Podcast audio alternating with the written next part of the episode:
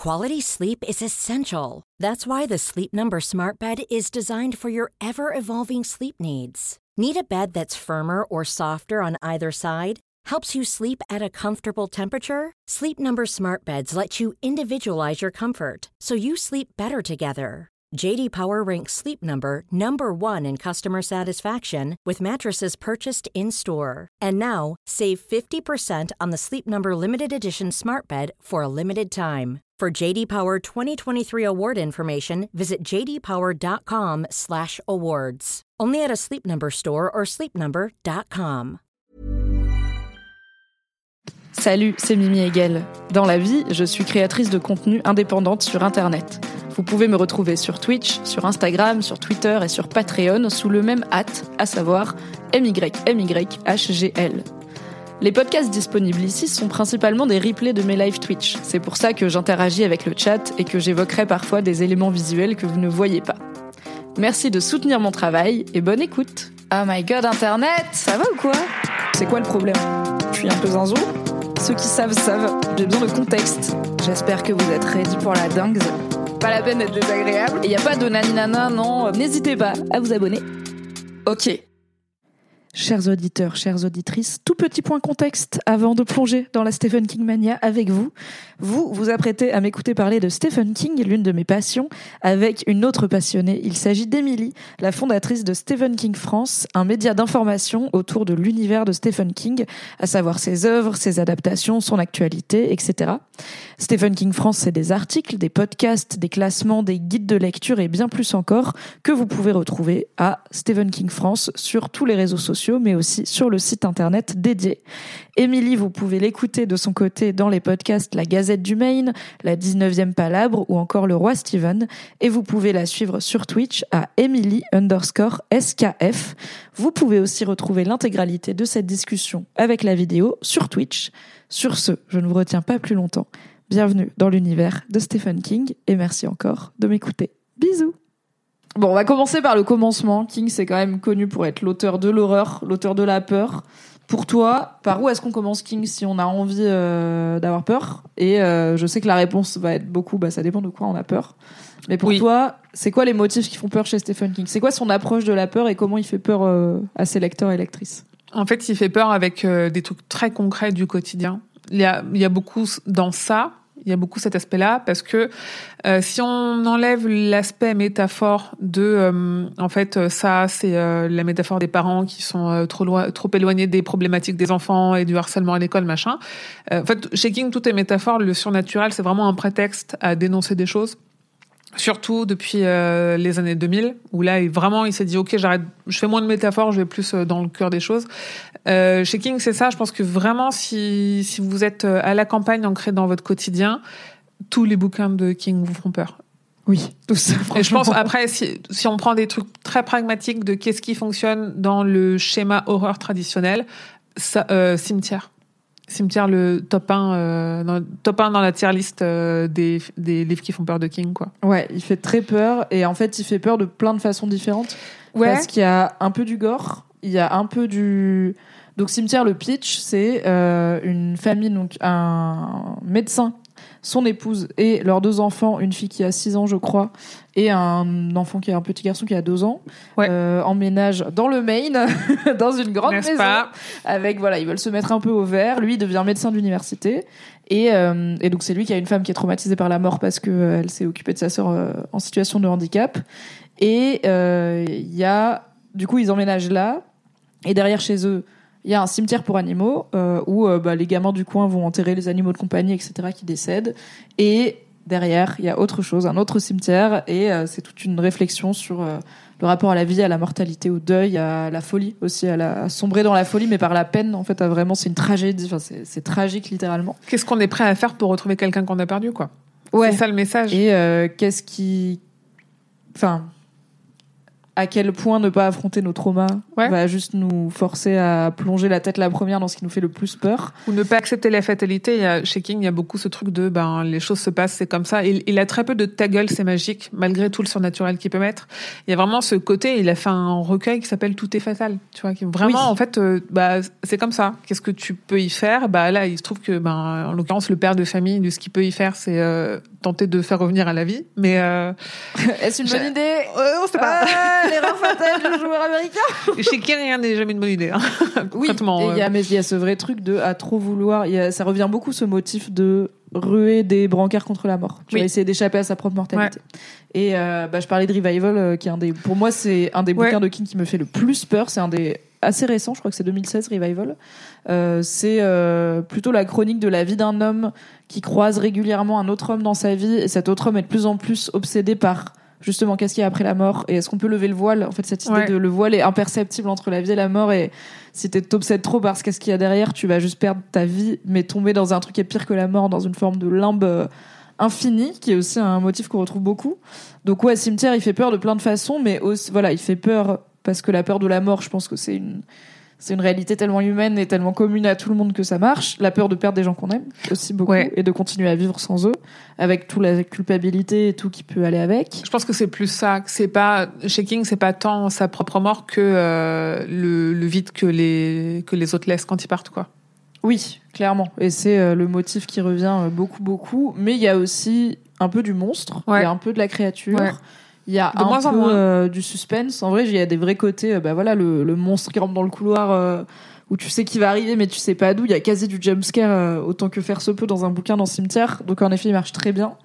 moi, je pense que si on aime avoir peur, ça, c'est incontournable parce que c'est une créature. C'est ça, c'est un épouvantaire quoi. C'est une créature qui prend la forme de ce qui te fait peur. Donc quand bien même il y a pas mal des formes qu'elle prend dans un bouquin qui commence dans les années 60, euh, bah, qui sont un peu datées. Genre le loup-garou, euh, il y a un gars qui a peur des oiseaux, donc c'est genre un gros oiseau. c'est super. un putain de pigeon. Et en même temps, si je me représente vraiment, genre je suis coincée dans un tuyau sur un chantier avec un oiseau géant qui essaie de me bouffer, genre oui. c'est un mauvais moment à passer, mais je j'ai pas très peur des oiseaux. Il y a un peu une momie, euh, des machins comme ça, donc c'est des peurs très euh, film de monstres de la Warner euh, d'époque. Et c'était ça qui était intéressant aussi dans la modernisation du, parce que dans le, dans le film le plus récent, ça, chapitre 1 et 2, ils ont avancé l'action de 20 ans. Donc, au lieu de se passer dans les années 60 et 80, ça se passe, enfin, 80-90, ça se passe dans les années 80, d'où le côté très Stranger Things. Et dans les années 2010, euh, du coup, euh, pour le chapitre 2. Bon, j'avais pas détesté ce choix, je trouvais ça bien. Et je trouve que ça, du coup, comme la créature prend forme de ce qui fait peur, euh, ça marche très bien parce qu'il y a forcément un truc qui va marcher. Et aussi, bah c'est beaucoup comme tu dis c'est beaucoup de peur du quotidien. Et en fait bon il y a une réflexion avec le comme on disait le malheureusement le seul personnage féminin d'importance qui est victime de violences sexistes euh, à la fois par son père quand elle est petite et par son mari euh, quand elle est plus âgée. Et c'est terrifiant. Genre on peut regretter que ça soit toujours le truc et que en fait euh, les gars en fait il y a huit garçons qui ont chacun leur histoire et la meuf c'est genre bah c'est une meuf donc elle est victime de violences de meuf ce qui est bon un peu lassant. Il, il aurait pu en mettre plusieurs par exemple des filles dans la bande. Mais n'empêche que quand il écrit son père, quand il écrit son mari, c'est ultra flippant. Euh, T'en as qui sont terrifiés par leurs parents, par euh, et je trouve que dans le film c'était super bien retranscrit, en tout cas dans le, les plus récents là, ce côté peur du quotidien. Donc pour moi, ça, ça marche toujours quoi. Quality sleep is essential. That's why the Sleep Number Smart Bed is designed for your ever evolving sleep needs. Need a bed that's firmer or softer on either side? Helps you sleep at a comfortable temperature? Sleep Number Smart Beds let you individualize your comfort so you sleep better together. JD Power ranks Sleep Number number 1 in customer satisfaction with mattresses purchased in-store. And now, save 50% on the Sleep Number limited edition Smart Bed for a limited time. For JD Power 2023 award information, visit jdpower.com/awards. Only at a Sleep Number store or sleepnumber.com. Avez-vous Toi, ta reco horreur, c'est ça euh, Ma reco horreur, ouais, c'est ça.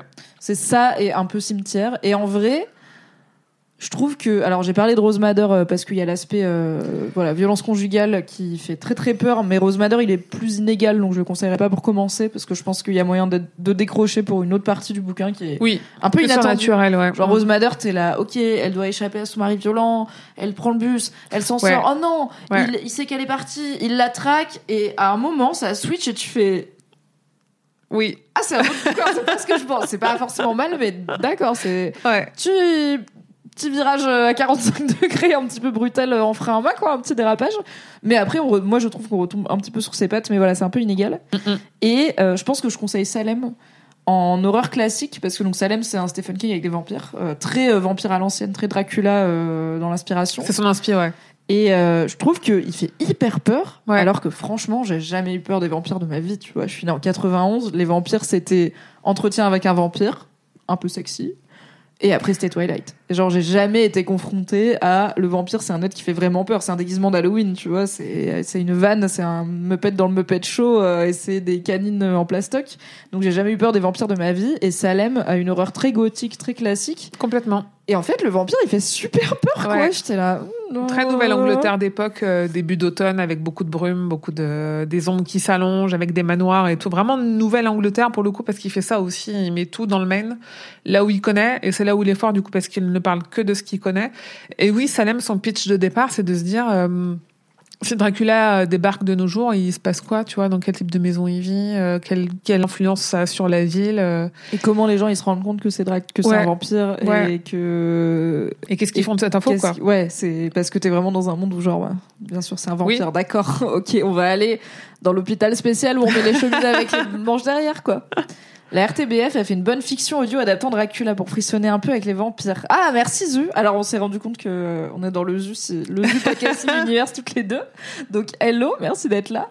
Et euh, je note pour le coup j'aime bien les. Alors j'ai pas écouté beaucoup d'audiobooks parce que quand c'est du long format, quand on est à plus de 5 heures, vraiment je vais décrocher, je vais perdre le fil à un moment.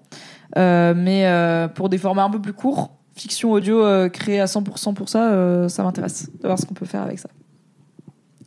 Et ouais, bah, j'ai parlé de, de Revival qui est très Lovecraftien, donc euh, si vous et qui est un peu euh, un bon héritier de Cimetière euh, parce qu'il reprend certaines des mêmes thématiques. Et un bel hommage à Frankenstein trouve, aussi. Lui, il l'a un peu oui. présenté comme ça. On trouve quand même beaucoup d'éléments de, Marie Shelley dedans qui est assez cool.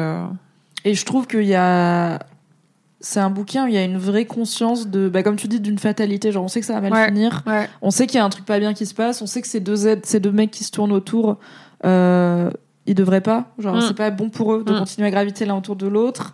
Et mais il y a une fascination morbide et bah, c'est aussi un peu une addiction. Il y a Ouais. toujours le thème de l'addiction qui revient, même si a priori heureusement King s'est sorti de ses problèmes personnels d'addiction il y a déjà un petit moment. Il y a longtemps. Euh, mais je pense que ça marque et que euh, c'est un truc quand t'écris du quand t'écris de l'humain et de la peur, la peur de perdre le contrôle et d'être Ouais. accro à quelque chose qui Ouais. est mauvais pour toi, c'est assez euh, quand même réel, surtout que ça a failli tout lui, tout lui coûter littéralement. Donc, Complètement. euh, donc c'est pas étonnant que ça revienne. Et je pense Cujo, en vrai, il marche bien parce que il y a un truc hyper simple à, c'est un chien, c'est un gros chien. Et en fait, t'es dans ta bagnole et il y a un gros chien Mm. qui se jette contre la porte et il Mm. veut pas te laisser partir. Et t'es là en Toi et mode, ton enfant, tu vois, il y a ce truc où les enfants prennent cher. Les chiens prennent cher et les enfants prennent archi cher chez King. Ouais, et la responsabilité parentale et la, la peur parentale de perdre son enfant ou de pas être en mesure de le protéger aussi, c'est quelque chose. Ouais. Bah, il a été père euh, relativement jeune. Enfin, Oui. c'était plus normal aussi pour les gens de son âge, mais il a été père assez tôt dans sa vie. Et, euh, et je pense que oui, cette, cette peur panique de je suis responsable de ce petit être. Et en fait, vraiment, s'il disparaît, ce sera l'échec le plus terrible de ma vie et ça va me ravager. Tu, ça se ressent assez vite. Et, dans, et aussi dans Cujo, c'est un chien qui a la rage, donc c'est pas vraiment surnaturel, c'est juste un chien qui a la rage. Et c'est une description de la rage qui est Ouais. terrifiante. Et la rage, c'est un côté, encore une fois, inéluctable. Tu vois, tout est fatal. La rage, dans la vraie vie aussi, c'est une fois que tu sais que tu l'as, c'est déjà too late, mon gars. Mm. C'est ciao, c'est c'est dead. Et en fait, c'est terrifiant ce truc de quand le parasite rentre dans la tête du chien et que il devient de. En fait, t'es dans la tête d'un chien qui est en train de pas comprendre ce qui se passe et c'est un bon dogo. Oui. C'est un good dog, c'est un good Mais- boy. Mais tous les chiens, ouais. et tous les chiens chez King sont sont des gouttes de go parce qu'il adore les chiens et on le voit sur son Twitter avec son. Abonnez-vous à son compte Twitter pour voir son corgi grassouillé, Molly. Oui. euh, Bah, un corgi, euh, Evil, Un corgi d'un homme de 75 ans, quoi. Oui. concrètement. je pense est bien nourri. Oui, oui. Je pense qu'on a le budget pour la bonne pâtée pour Molly, qui est la meilleure chose, parce que c'est vraiment une petite saucisse grasse avec Ouais. des oreilles et, euh, et Stephen King il fait des vannes sur vous, elle vous maudit, elle est maléfique. Alors que vraiment c'est un corgi quoi. Alors, il aime les chiens, mais ça se passe rarement bien pour eux. Oui, et en même temps c'est aussi des alliés souvent. Ouais. ça, oh, c'est des souvenirs heureux quoi, c'est De des en ancrages plus. positifs. Tu sens qu'il a vraiment une chienne à ses côtés. euh, là, typiquement, Fairy Tail qui sort euh, au mois de mars, euh, Conte de fées en français. Est-ce que c'est bien? Moi, j'ai beaucoup aimé. Ouais. J'ai vraiment beaucoup aimé. C'est de la pure fantaisie et c'est euh, ce que King sait faire. Un vieux, son chien, qui font la rencontre d'un ado. Et le chien, et le chien est génial, Top. quoi. Et tu sens, en fait, à chaque fois qu'il décrit les réactions du chien, faire un jeu tu sens qu'il regarde Molly, mais bien sûr. Où tu peux pet the dog. oui. Ah, oui, il faut faire ça. Oui, ça. Il faut. Ok, les studios là, euh, de Nodus, dis aux studios de jeux vidéo, parce que tu connais, de faire ça, et comme ça, ce serait super. Non, Il y a le mec qui a fait le RPG La. Tour Sombre, il peut faire ça. C'est vrai. Ouais. Ok. On va le Je vais retrouver le lien, je vais Ouais. vous le mettre dans le chat, mais il y a un gars qui a créé une adaptation en pixel art en RPG de La Tour Sombre de Stephen King en utilisant RPG Maker. C'est incroyable, Ouais. je vais vous retrouver ça. Ok, donc pour avoir, pour récapituler, pour commencer Stephen King, si on a envie d'avoir peur, on vous Mm. conseille Cimetière, Mm. euh, ça, Salem, Revival, Cujo, Rose Madder pour l'aspect euh, peur euh, plus du patriarcat que d'un truc surnaturel, mais Ouais. peut-être Wildcard pour débuter. Après, d'un autre côté, s'il vous plaît, et que vous n'êtes pas déboussolé par l'aspect ah ça change un peu de style, bah vous avez un boulevard, vous pouvez y aller parce que Oui. Stephen King il est pas toujours très consistant. Mais si ça ça vous dérange pas, euh, vous avez de quoi faire quoi. Merci d'avoir écouté cet épisode. Pour soutenir le podcast, pensez à lui mettre 5 étoiles et un gentil commentaire sur votre appli préférée. Si vous voulez encore plus de Mimi dans vos oreilles, vous pouvez retrouver mes débriefs de séries sur le flux Mimi Hegel débrief les séries, tout simplement. M'écouter avec la créatrice de contenu Marie Kigai chaque mardi dans le podcast BFF et me retrouver tous les dimanches en compagnie de Fabrice Florent dans notre podcast cinéma Le Film Club. Tous les liens sont dans la description. Merci à Valentin Nortier pour le générique et à Pop Music Production pour le montage. Et très belle journée